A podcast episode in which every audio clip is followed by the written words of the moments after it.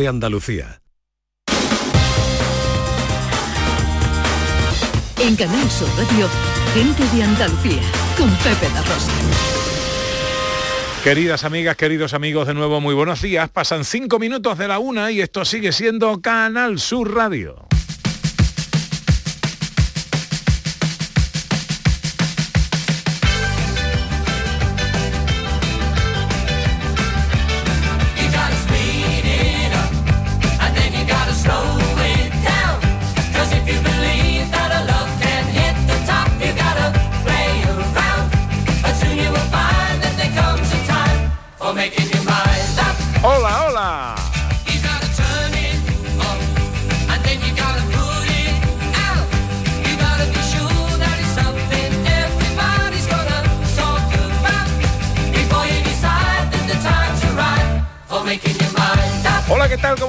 ¿Cómo están? ¿Cómo llevan esta mañana de domingo 22, no, 23 de enero de 2022?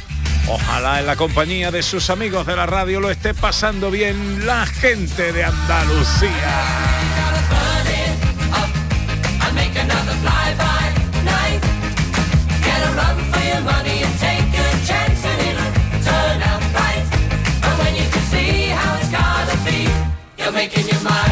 Tercera hora de paseo, tiempo para la ciencia con José Manuel Iges mío. Buenos días. ¿Cómo estás, querido amigo? Muy bien, buenos días Pepe, buenos días Ana. Hola, amigo. Estoy aquí deseando hablaros que tengo hoy muchísimas cosas que contaros. Hoy estamos de estreno. Hoy además, ¿no? estamos de estreno, hoy vamos a estrenar una sección que se llama Matemagia, donde haremos magia con los números. Qué bien, qué bien, qué bien, qué bien. Me encanta.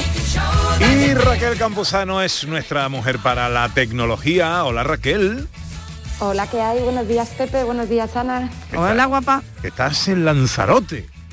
Estoy en Fuerteventura. Ah, bueno, en Fuerteventura. Se ha cambiado de Pero vamos, al ladito, al ladito de de Lanzarote. ahí cerquita, Sí, ¿no? sí, sí, nada, estamos muy cerquita. Muy bien, muy bien. ¿De qué vamos a hablar hoy en tecnología?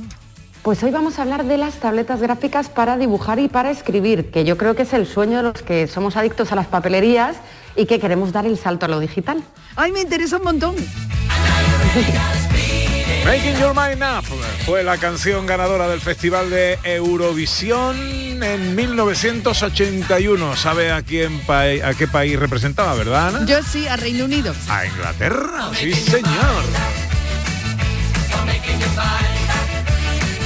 Pues con ella arrancamos el programa y con los oyentes cada fin de semana. Este año, gente de Andalucía arranca con los saludos de la gente de Andalucía. Buenos días, majarones. Soy José Mudarra, de Sevilla. Y aquí comienza el apasionante y emocionante programa número 186 Bienvenidos de Gente de a Andalucía. Gente de Andalucía. Y aquí comienza el programa número 177. Buenos días, soy Lola, de Granada. Aquí comienza el programa número 179 de Gente de Andalucía. Ellos ya lo han hecho. Si quieres hacerlo tú también, envíanos un WhatsApp al 670-944-958 y te contestaremos con el número de programa que tendrás que presentar. Recuerda, envíanos un WhatsApp al 670-944-958 y anímate a ser la primera voz que suene en Gente de Andalucía. Claro, es verdad, es que en, en Eurovisión no están divididos los... No, señor. Es el, el Guayominí, el, Guayomini, el Reino Unido. Kingdom. de toda la vida. ¿eh? Irlanda sí va aparte, pero Mm. el Reino Unido va todo arrebujado. Todo unido, Ah, todo unido. como Muy su bien. propio nombre indica. Indica, efectivamente, sí señor. Bueno, a ver qué nos cuentan los oyentes 679 40 200. Hola, buenos días. Buenos días, mis majarones favoritos. Ole. Desde Huelva, que está saliendo mi patrón, felicitar a todos mis onubenses ante todo.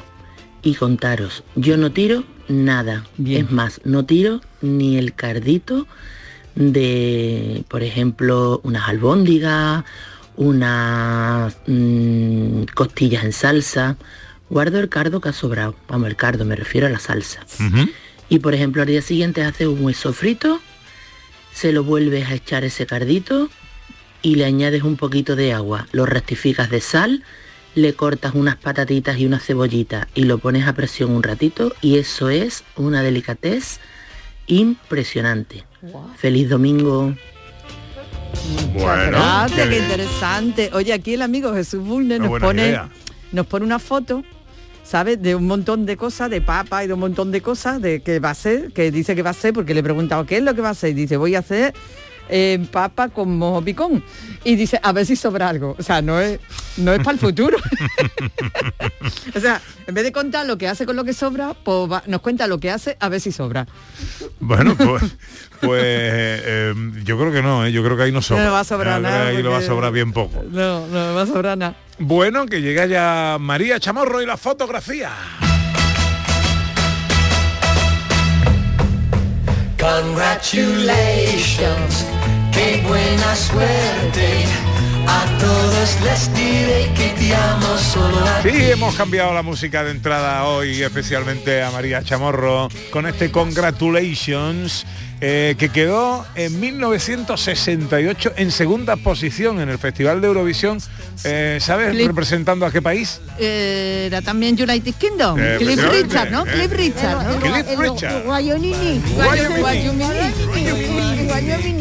Hola María. Hola, ¿qué pasa? ¿Cómo ha ido la semana fotográfica? Muy bien. ¿Sí? Muchos pelos, muchos pelos. Muchos muchos pelos. Tema pelos. Ahí, por ejemplo, nuestro realizador de hoy poco podía aportar. Eh, Ay, pero tiene Bueno, una barbita. Le haremos, le haremos, Eh. le haremos una sección también especial para él. Vale, vale.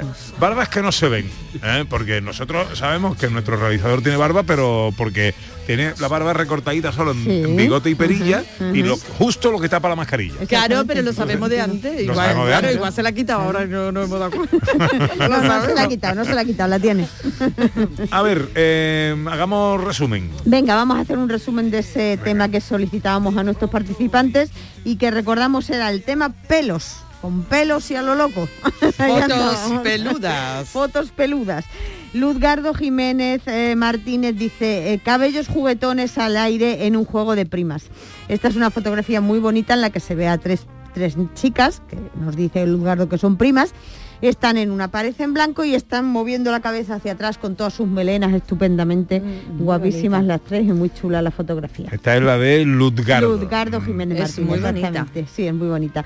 Luego tenemos también a Elena Martín que dice a todo color. Esta es una fotografía que nos manda Elena de un chico. Suponemos que por los hashtags que nos pone está en Sierra Nevada ¿eh? y ella titula esta fotografía todo color. Es un chico que con los pelos azules, de así como tipo punk, muy, muy chula la fotografía también, unos pelos muy chulos que tiene.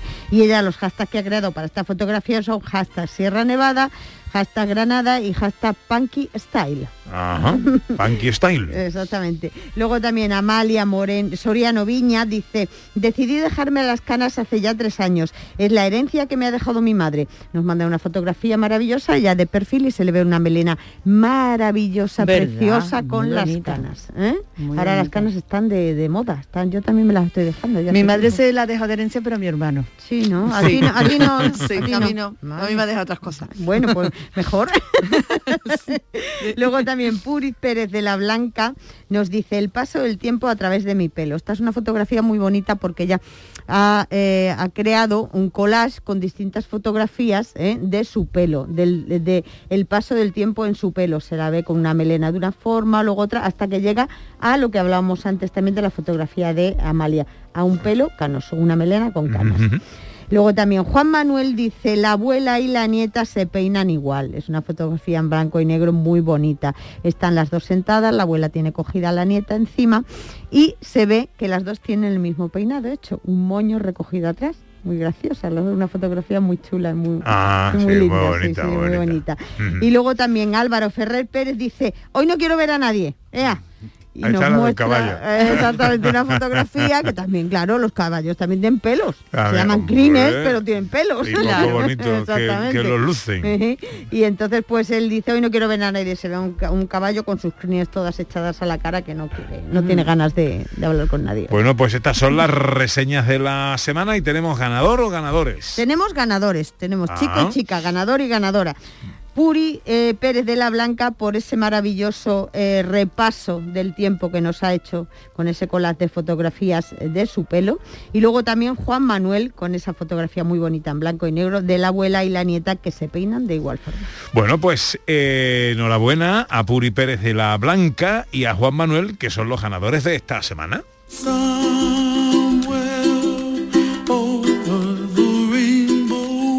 Que pasan a la final del mes de enero, aspirantes a ese magnífico premio, ese regalazo para disfrutar de un fin de semana en cualquiera de las cinco villas de Andalucía.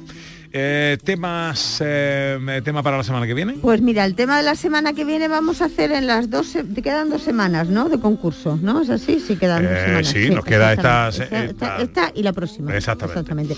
Pues en estas dos semanas vamos a dedicar esta, estas dos semanas a la fotografía callejera. ¿Vale?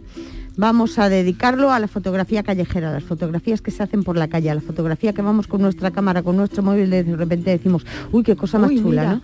Pues en esta ocasión vamos a dedicarlo a las cruces. Anda. En todos los sitios hay cruces, en todas las ciudades, en un callejón, en una plaza, en una avenida, en un cementerio.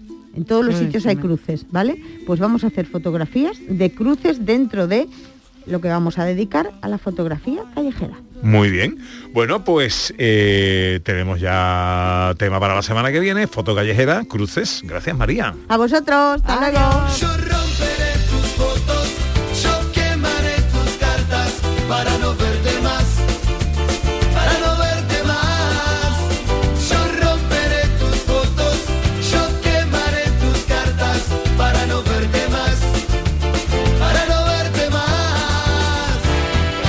A esta hora voy a mandar un saludo a alguien que nos oye siempre que puede, especialmente a esta hora, que es nuestro querido Antonio de la Torre. Ah, sí. Sí. Ay, mi besito, mi, un besito muy grande a mi Antonio. El otro día me llamó para preguntarme una cosa de esta hora y de esta canción en concreto. Ah, sí. Sí, sí, sí, estaba medio loco con la canción. Pues, besito a mi Antonio. Besito Antonio de la Torre. Quiero más. ¿En dónde estás? Preguntarás qué Pues enseguida llega la ciencia y la tecnología a gente de Andalucía.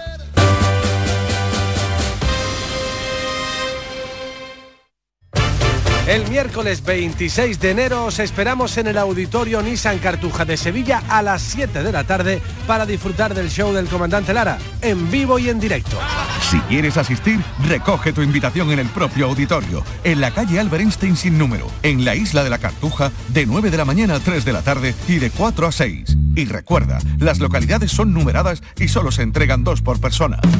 Date prisa, aligérate, que son gratuitas. Disfruta en directo del show del comandante Lara, con la colaboración del auditorio Nissan Cartuja. El flexo de Paco Reyero.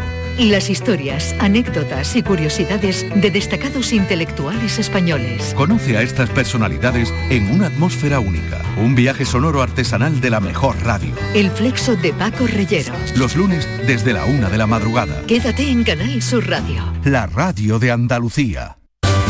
En Canal Sur Radio, gente de Andalucía con Pepe da Rosa. Power to all our friends. To the music that never ends. To the people we want to be. Otra canción del Festival de Eurovisión 1973, también Cliff Richard, quedaría en tercera posición con 123 puntos, Power to All Our Friends. ¿Representando a qué país? Ah, Guayomini. Ah, Wyoming. Estoy muy británico hoy, es que Eso estoy muy- muy es que está ambientándose. Eh, estoy muy británico.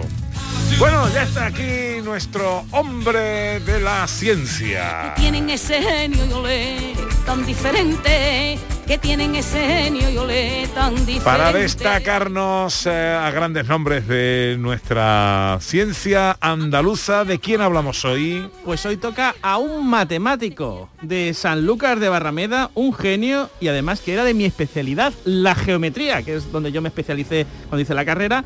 Me estoy refiriendo a Antonio Hugo de Omerique, que nació en Sanlúcar de Barrameda en 1634. Estudió en la Compañía de Jesús y dominó el latín y las matemáticas y era comerciante al principio, Pepe. Era ahí, se dedicaba a comprar y vender, pero en 1672 tenía todos sus bienes, todas sus posesiones en un barco y le atacaron unos piratas berberiscos. Adiós. Y se arruinó, claro, le robaron todo. le- Claro. le- creo que le dejaron en bolas, ¿no? y, y bueno, mala suerte para Omerique, buena suerte para nosotros, porque desde entonces se dedicó a la geometría. Anda. Y en 1689, unos años después, ya estaba resolviendo problemas sobre rectas y cuadrados que estaban mm, siendo el foco de atención de todos los matemáticos europeos de la época. Y ya varios estaban diciendo, uy, este Omerique viene fuerte y dentro de poco va a publicar un libro grande, grande. ¿Y lo consiguió publicar ese libro algo grande? Pues sí, Ana, sí. En 1698 publica el mejor libro de geometría del mundo en aquella época. Atención al título, que es del título de la época. Análisis geométrico o método de resolución de problemas nuevos y verdaderos, así como de cuestiones aritméticas. Ese es el título. Vale. Y este libro estudiaba la geometría desde un aspecto nuevo, era novedosísimo porque la estudiaba desde el punto de vista experimental, hacía demostraciones y, y fue algo impresionante. Fue tan impresionante en ese, en ese momento que hasta Isaac Newton eh, dijo que ese libro era un libro maravilloso, que era uno de sus libros favoritos. Y hablaba de él en varias cartas a Omerique, diciendo que era un libro ingenioso, elegante, juicioso y de valor incalculable. Vamos, el lenguaje coloquial que tenía mucho arte, Omerique, hombre. es más, por lo visto Merique usó coordenadas tridimensionales, esto tengo que decirlo, para describir eh, superficies y y curvas, algo muy importante, por ejemplo, ahora para el dibujo 3D y hacer animaciones y eso. Lo que pasa es que mm, se perdió ese manuscrito cuando hizo esas demostraciones y al final, como se pierde todo aquí un poco, no sé qué, un francés se llevó el mérito porque lo Vaya, sacó hombre. 30 años después que Omerique, pero no, Omerique fue el primero, hay que darle un aplauso porque Omerique era la caña de España.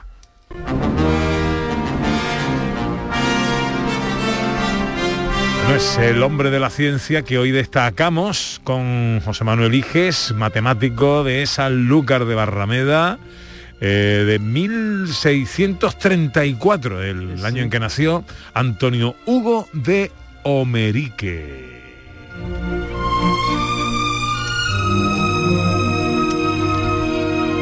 Y hoy en Ciencia estrenamos sección. Pues sí. Pepe. ¿De qué va la cosa? Con el nuevo año, nueva sección, está deseando traer esta sección a todos nuestros oyentes, Matemagia. ¡Qué chulo! Donde veremos mm, principios y propiedades misteriosas de los números, abracadabras con cartas que dependen de las matemáticas y mucho más. Para ello necesito que todos nuestros oyentes cojan papel, lápiz o una calculadora. Y es muy sencillo. Que lo vayan cogiendo. Y yo tengo aquí, para que lo veas tú, Pepe, tengo aquí una carta que es una predicción, que detrás hay un número. ¿vale? Vale. Ese número va a ser para luego. Vale. Todos nuestros oyentes tienen que creer que aquí hay una predicción. De todas maneras va a dar igual. Yo no la he visto. Aunque no la veáis, Sé que está ahí, pero va a no- salir. A todos los oyentes le va a salir y van a quedar flipando. Vale. Vamos ¿Qué? a empezar. Venga. Bien, Pepe, necesito que me digas un número de dos cifras, que no sean las dos cifras iguales. Un número, un número de dos cifras. 17. 17, pues perfecto, el 17. Apuntemos todos el 17 en, en un papelito o en la calculadora. Vale. Y ahora vamos a darle la vuelta al 17. Eh, 17, si le damos la vuelta a las cifras que tenemos, es 71. 71. Vale. Y ahora vamos a restar el mayor menos el menor. 71 menos 17. ¿Sí o no? Sí. Y esto da 54. 54. Y ahora a otros os habrá dado otras cosas porque tendréis otros números. Tú, Ana, tendrás otro número en vez del 17, eh, en casa tendréis otros números, os habrán dado otras cosas. Y ahora lo que hay que sumar es las dos cifras del 54, el 5 más el 4. A los que tengan el 6 y el 3, pues le sumarán el 6 más 3, lo que sea. O sea, a Cin- 54 le no, suman... no, no, No, Cogemos no, las dos suma- cifras. Ah, vale, vale, Cinco más cuatro. 5 más 4. 5 Vale. más 4 que da Nueve. 9.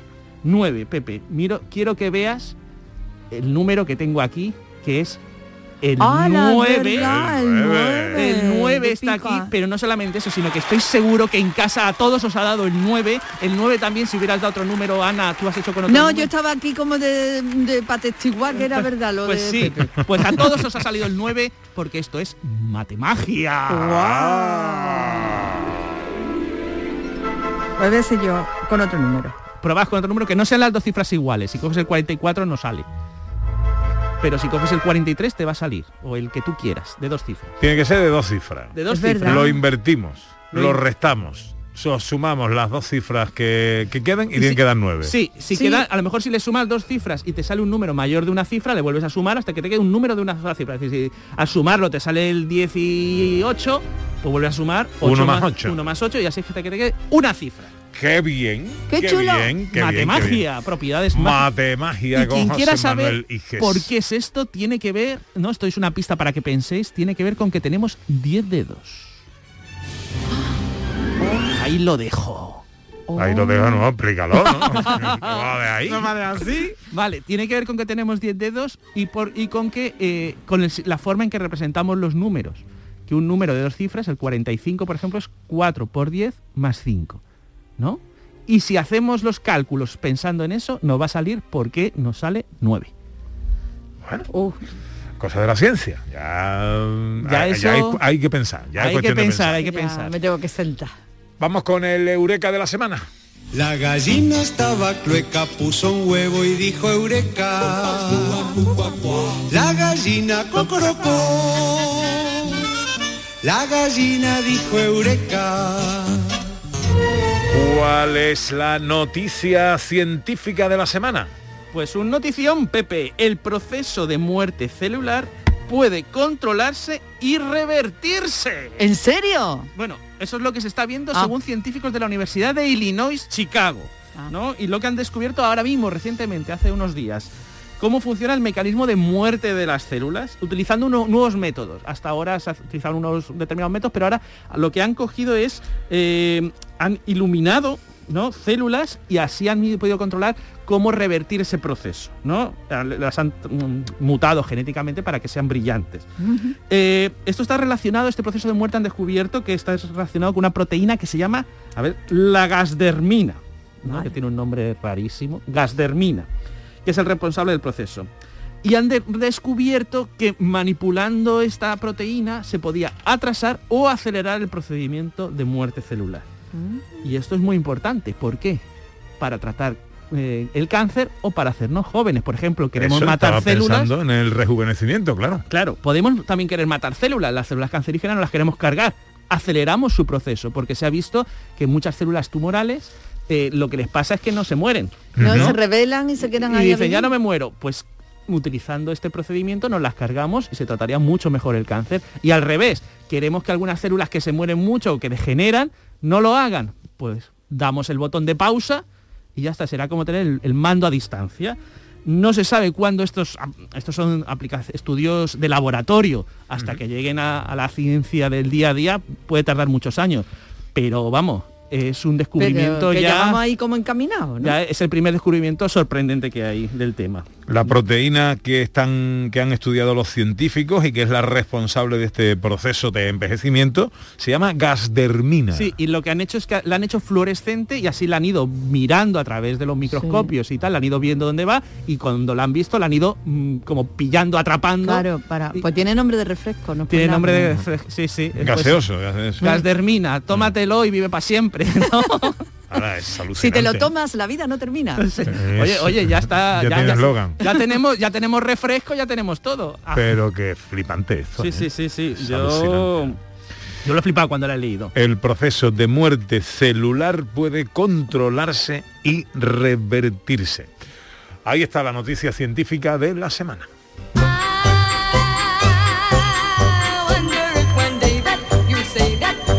1967, Puppet on a String, marionetas eh, en la cuerda, ¿no? Sobre la cuerda, eh, sería la traducción. Sunday Show cantaba esta canción que fue ganadora del Festival de Eurovisión. ¿Representando a qué país? United Kingdom. Eh, sí señora. ¿Cuánto sabes de Eurovisión? Ah, que sí. Es un crack, Ana. Bueno, lo que me he dado cuenta haciendo esta selección es que Inglaterra o el Reino Unido ha ganado muchísimas veces la Eurovisión. además con buenas canciones, ¿eh? Porque las escuchas y dices, "Mm, yo está la es pegadiza. Pues con Sandy Show llega el tiempo de la tecnología con Raquel Campuzano. ¿Qué tenemos, Ana, para nuestra Campuzano? Algo muy interesante, como ya nos ha anticipado las tabletas gráficas para dibujar y para escribir. Para los que nos gusta la papelería, esto es maravilloso. Ay, cuéntanos, Raquel. Bueno, pues eh, como bien ha introducido Ana, eh, esto para mí ha sido un, descubrimiento, llevan bastante tiempo ya en, el mercado, pero eh, estos cacharritos que básicamente tienen la forma de una tablet nos permiten directamente dibujar y escribir sobre su pantalla y que todos los trazos que hayamos, digamos, impreso sobre, sobre la pantalla, pues vayan directamente al ordenador, o sea, es que esto es una maravilla. Mm, y tú, bueno, tú, tú las estás usando, la- las pruebas, ¿a ti te gusta dibujar, Raquel? A mí lo que me gusta es escribir y todavía no la estoy usando y digo todavía porque espero que me estén escuchando porque la semana que viene es mi cumpleaños y que alguien me la compre. Eh, vamos. Vale, vale, vale. ¿Qué es la diferencia, eh, qué diferencia estas tablets eh, de una tablet normal? A ver, pues diría, eh, así a bote pronto, lo que diferencia principalmente es el tema del, del- del precio. Vamos, una, una tablet específica para dibujar o para escribir es mucho más barata que una tablet normal, también porque tiene menos funcionalidades. Ajá. Es decir, no, no sirve para, pues, eh, no tiene aplicaciones de mensajería, por ejemplo, ¿no? O, o en algunos casos no tiene aplicaciones de vídeo, ¿vale? Pero esto, por ejemplo, también le da una ventaja comparativa, porque las tablets, al tener muchas más aplicaciones y, y funcionalidades, pues tienen menor memoria RAM y capacidad de procesamiento. Y además tienen menor, digamos, eh, tamaño del lienzo de dibujo. Entonces, básicamente, lo que es la forma de este tipo de tabletas es prácticamente igual. Si hablamos de, sobre todo, voy a puntualizar, estoy hablando de aquellas tabletas que se dibuja encima de la pantalla, ¿vale? Ajá. Porque antiguamente las tabletas gráficas de dibujo eran como un periférico, ¿vale? Que era como una especie de, de pequeño lienzo que tenías a tu lado, ¿vale? Que se conectaba con el ordenador y eh, que a través de, de un lapicero pues iba transmitiendo los trazos en el ordenador. Todavía existen, pero yo hablo de las tabletas gráficas como tal. Vale, ¿y cómo funcionan entonces a diferencia de las de- también de las tablets de escribir? Pues a ver, os cuento, las tablets de escribir son mucho más sencillas porque funcionan con lo que se llama tinta electrónica, que es lo que tienen los ebooks, ¿vale? Pero la tablet de la tableta gráfica de dibujo, digamos que funciona a través de la presión que ejerce el lápiz encima de la pantalla. ¿Y cómo hace esto? Pues lo hacen a través de la in- inducción electromagnética, ¿vale? La pantalla de la tableta de dibujo eh, lo que tiene es una malla de alambres horizontales y verticales ¿vale? Que lo que hacen es eh, transmitir la señal y recibir, es decir, cuando uno apoya el lapicero, ¿vale? Lo que es la punta del lápiz, el circuito de resonancia que tiene ese puntero le está transmitiendo una señal a la tableta que es capaz de recibir y por tanto de transformar, digamos, pues en ese trazo directamente sobre la pantalla. Cuidado que te coge la ola, ¿eh? La ola, ¿no? el autobús, ¿qué es? Es, es- es el avión. Avión, Un avión, Está iba a decir avión. Un avión. Sí, exacto, Pues estamos bien. oído. Yo, yo era mucho más romántico, pensaba que estabas ahí al lado del Sí, pero mar. vamos, si eso es una ola, le iba a decir yo a Raquel que corriera para adentro. Que corriera o que rezara casi, como, porque- como una ola. En la, en la Ahí orilla, el rompeola suena así, ¿no? Bueno, En ¿quién puede usar No me hagáis caso. Raquel, ¿quién puede usar estas tabletas para quién está indica para quiénes están indicadas? A ver, en realidad cualquier persona que sea amante, digamos, del dibujo y de, y de la escritura, pero, por ejemplo, las tabletas gráficas son ideales para ilustradores, diseñadores gráficos, fotógrafos, pero también para animadores, arquitectos ingenieros, porque te permiten instalar un software de modelaje 3D y de animación. Y las de escritura, pues como he dicho, pues para todo aquello que le guste, que le guste escribir, que quieran tener a mano un blog de notas y que además quieran tener un ebook, porque estas tabletas normalmente tienen la doble función, de escritura y de lectura. Oye, ¿y, y por qué por qué usar una tableta de esta teniendo el papel y el bolígrafo?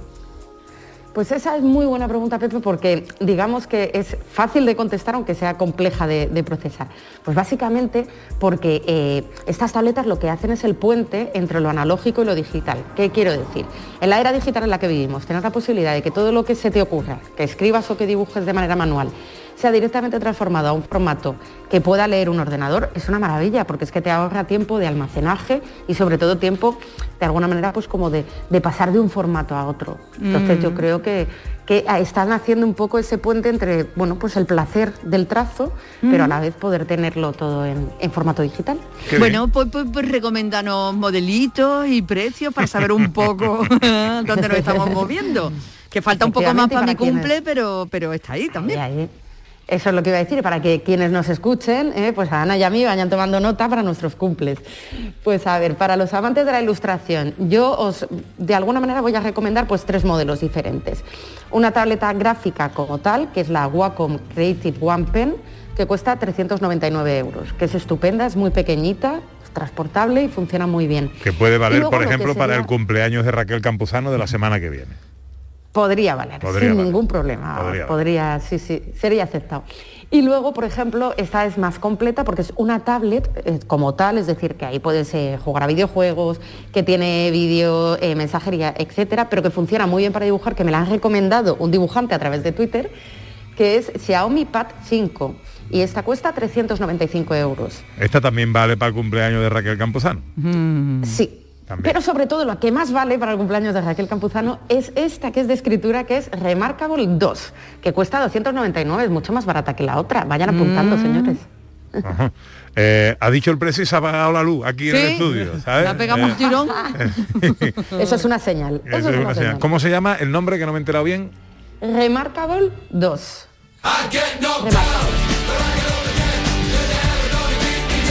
Muy rápidamente tenemos que ir, Raquel, la noticia de la semana. Sí, no quería mm, terminar este espacio sin decir algo que está en boca de todos, que es que eh, Microsoft ha comprado esta semana uno de los mayores gigantes de la industria del videojuego, Blizzard. La gente que no sepa de, de la industria lo conocerá porque son los eh, propietarios de juegos como Candy Crush, Call of Duty y World of Warcraft. ¿En qué de alguna manera pues, le afecta esto al usuario? Principalmente que los juegos de esta compañía ahora mismo se, se van a poder eh, utilizar en consola, en PC y en móvil sin necesidad de comprarlos, solo con una suscripción mensual. Anda, qué bien. Bueno, pues, Mucho más sencillo para los usuarios. pues ahí está la noticia. Microsoft ha comprado esta semana uno de los mayores gigantes de la industria del videojuego, Blizzard. ¿No tiene nombre de, de, de esto de desodorante? De, de, ambientador. De ¿no? ambientador. De ambientador, totalmente. ¿Eh? O de flus flus, de, de De- limpiar los cristales. Era Wizard, ¿no? A- a- Era- a mí- a mí era- se me pasa matamosquitos, Ambiente- Blizzard. Y acaba con los insectos. Raquel, cuídate que seas buena y feliz cumpleaños. Muchas gracias. Un saludo a todos. Adiós.